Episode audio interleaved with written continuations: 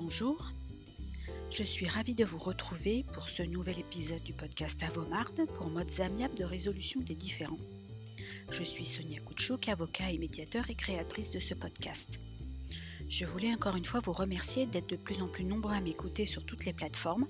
N'hésitez pas à me noter grâce aux étoiles pour que ce podcast puisse être mieux référencé ou à le faire connaître autour de vous. Cette semaine, je vais vous parler de l'utilisation des modes amiables dans le milieu des relations de travail. Alors vous êtes prêts? C'est parti De nombreuses personnes sont confrontées au quotidien à des situations de stress et de violence au travail dont les conséquences sur leur équilibre et leur santé sont significatives et peuvent aller jusqu'au burn-out. Le stress, la compétition à l'heure de la mondialisation, la numérisation entraînent une pression sur les équipes et des répercussions sur leur mobilisation et sur leur motivation. Les conséquences de cette souffrance au travail sur le bien-être et la santé des salariés sont pénalisantes à tous les niveaux de l'organisation. Comment se manifestent ces situations? Peut s'agir de remarques désobligeantes d'un collègue envers un autre, d'une cohabitation difficile dans un espace de travail, d'une pression difficile également de la part d'un manager ou d'un différent au sujet d'une commission qui aurait été volée par un autre commercial. Dans de nombreux cas, il peut s'agir aussi et malheureusement de harcèlement qui peut être moral ou sexuel. Vous avez certainement vécu cela par vous-même ou par quelqu'un de votre entourage et les conflits sont associés à des souffrances affectives et émotionnelles. Les réactions humaines ne sont pas totalement rationnelles mais déterminées par les passions, les émotions et l'effet boule de neige ou escalade dont le conflit semble inévitable. Je vous en ai déjà parlé dans les épisodes de mon podcast ayant trait aux émotions. En outre, ce n'est pas naturel pour des personnes en conflit de demander de l'aide. Elles peuvent être dans le déni, c'est-à-dire ne pas reconnaître l'existence du conflit ou le minimiser en prétendant que ce ne sont là que de simples chamailleries ou des situations inhérentes aux relations de travail. Pourtant, il ne faut pas oublier que l'employeur a des obligations de sécurité et de santé au travail en application de l'article L 4121.1 du Code du travail.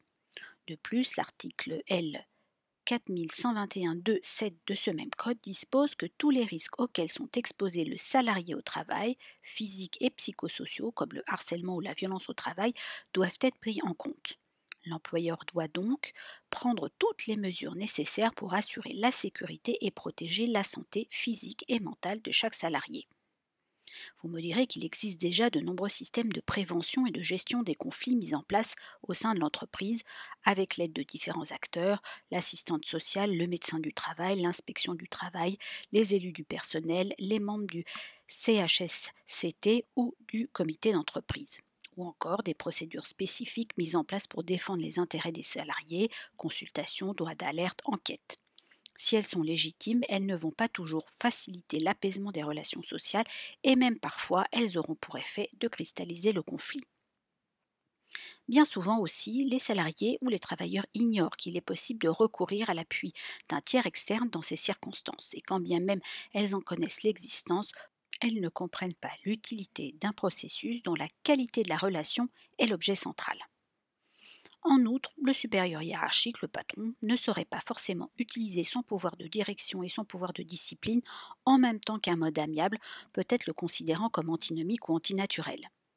Si vous avez suivi mes épisodes précédents, vous savez que les modes amiables et particulièrement la médiation prennent en compte toutes ces dimensions personnelles et relationnelles pour avancer et trouver des solutions adaptées aux besoins de chacun dans un engagement volontaire et sans contrainte. Ainsi, ces conflits entre un collaborateur et son responsable, entre collaborateurs, entre équipes, doivent alerter le dirigeant et l'inciter à rechercher des solutions en amont. Une mutation ou un licenciement ne sont pas toujours souhaitables ni possibles, et quand l'objectif est de retrouver une meilleure cohésion d'équipe sans changer les positions des personnes, il faut prendre le risque d'aborder le fond du problème. Nous sommes donc en amont avec cette possibilité de déminer des conflits que l'on qualifiera d'inter-entreprises le manager, le supérieur hiérarchique, pour éviter une escalade pouvant se transformer en une plainte, dont il pourrait résulter qu'elle entraîne sa responsabilité sur le fondement de l'obligation euh, précitée de préserver la santé des salariés, doit proposer un mode amiable et l'intervention d'un tiers neutre et indépendant, soumis à la confidentialité, est une solution intelligente de management. La médiation peut être utilisée en amont de la procédure disciplinaire pour faire l'enquête préalable à la sanction, notamment en cas d'alerte harcèlement, d'alerte sur une situation de conflit relationnel entre deux salariés ou au sein de l'équipe. Dans les situations complexes et conflictuelles, la médiation est donc utile, voire juridiquement impérative, toujours au regard de l'obligation légale de sécurité, avant, pendant ou après une procédure disciplinaire afin de rétablir un fonctionnement relationnel et humain convenable. La médiation devra simplement tenir compte des contraintes spécifiques au droit du travail et notamment aux délais légaux de la procédure disciplinaire. Maintenant, imaginons que l'anticipation n'ait pas été faite et le conflit soit ancré. Vous le savez, dans le cadre des conflits individuels du travail, le recours judiciaire devant le Conseil des prud'hommes prévoit une conciliation préalable obligatoire, même si les cas de conciliation totale sont finalement relativement rares. Depuis la loi du 8 février 1995, une possibilité de médiation judiciaire dans les conflits individuels comme collectifs a été prévue en tout état de la procédure, y compris en référé, lorsqu'il estime qu'une résolution amiable du litige est possible, le juge peut, s'il n'a pas recueilli l'accord des parties, leur enjoindre de rencontrer un médiateur qu'il désigne. Et ce n'est finalement qu'avec la loi de programmation de 2019 qu'on retrouve des modifications liées à ces conflits individuels ou collectifs. Et il est vrai que la récente crise du Covid, qui a rallongé les délais de traitement, a amélioré l'utilisation des modes amiables. Pour rappel, il s'agit de l'article R 1471-1 du Code du travail, modifié par un décret de 2017, qui précise effectivement que le Bureau de conciliation et d'orientation homologue l'accord issu d'un mode de résolution amiable des différends. L'article L 1471-2 précise également que le Bureau de conciliation et d'orientation ou le Bureau de jugement peut, quel que soit le stade de la procédure, après avoir recueilli l'accord des parties, désigner un médiateur afin de les entendre et de confronter leurs points de vue pour permettre de trouver une solution au litige qui les oppose, enjoindre aux parties de rencontrer un médiateur qui les informe sur l'objet et le déroulement de la mesure. Cet accord peut être homologué, selon le cas, soit par le bureau de conciliation et d'orientation, soit par le bureau de jugement. Si vous avez suivi également mes épisodes sur la médiation, vous savez qu'il y a la médiation conventionnelle et la médiation judiciaire. La médiation conventionnelle permet de régler à l'amiable un conflit entre le salarié et l'employeur afin d'éviter le recours au Conseil des prud'hommes.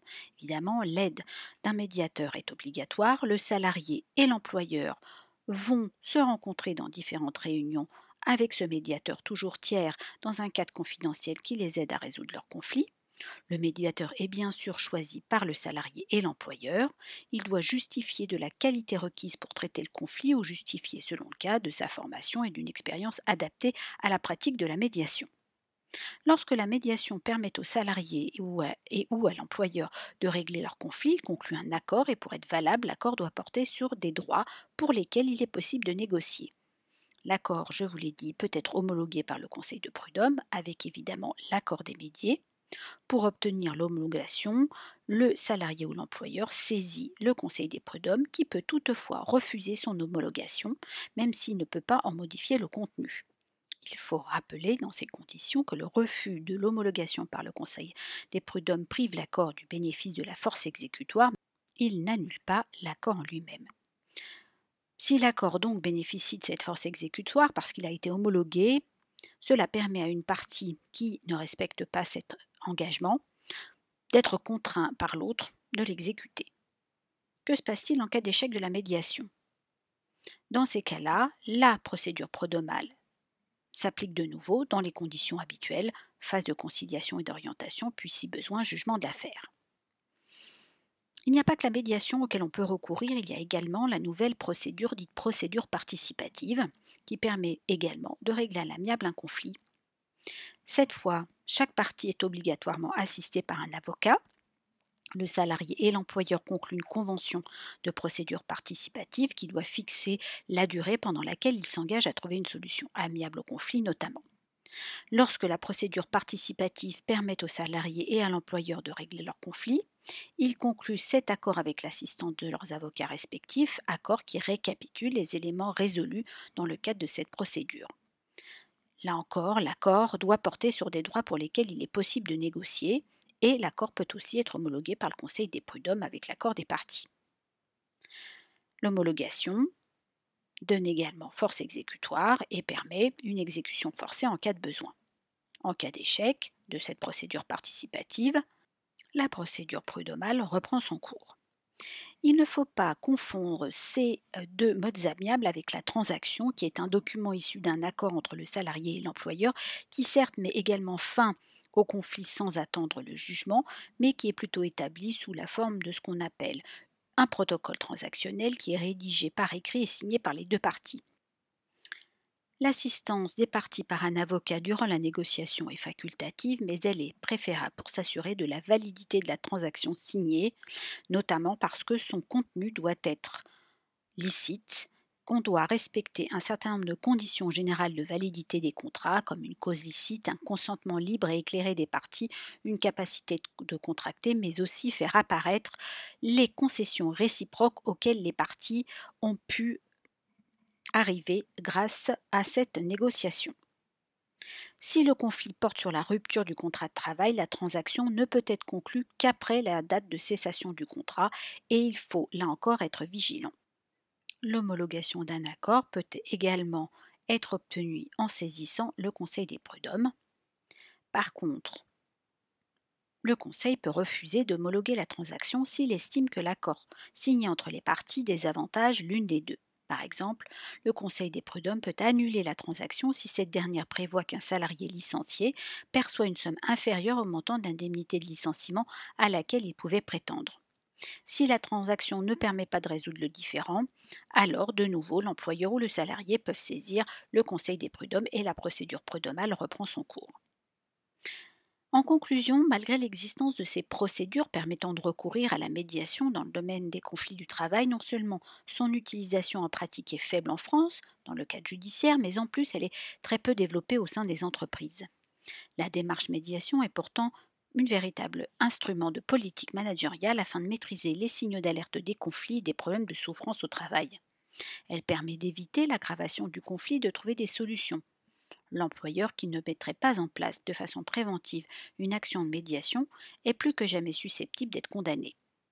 Rappelons que la médiation est là pour prévenir et gérer les conflits interpersonnels ou collectifs, maintenir ou restaurer le dialogue entre des salariés au sein d'une équipe, entre managers et collaborateurs, mais aussi lutter contre les risques psychosociaux, dits RPS, et les discriminations, apporter une réponse aux accusations de harcèlement et aux situations de souffrance multiples au travail, et enfin résoudre des précontentieux et des contentieux prud'homaux. Alors, ayez le réflexe médiation et n'hésitez pas à vous renseigner. Voilà, ce podcast est maintenant terminé. J'espère que le thème vous a intéressé. Si c'est le cas, vous savez que vous, pouvez le noter sur les différentes plateformes Apple Podcast, Spotify, Deezer.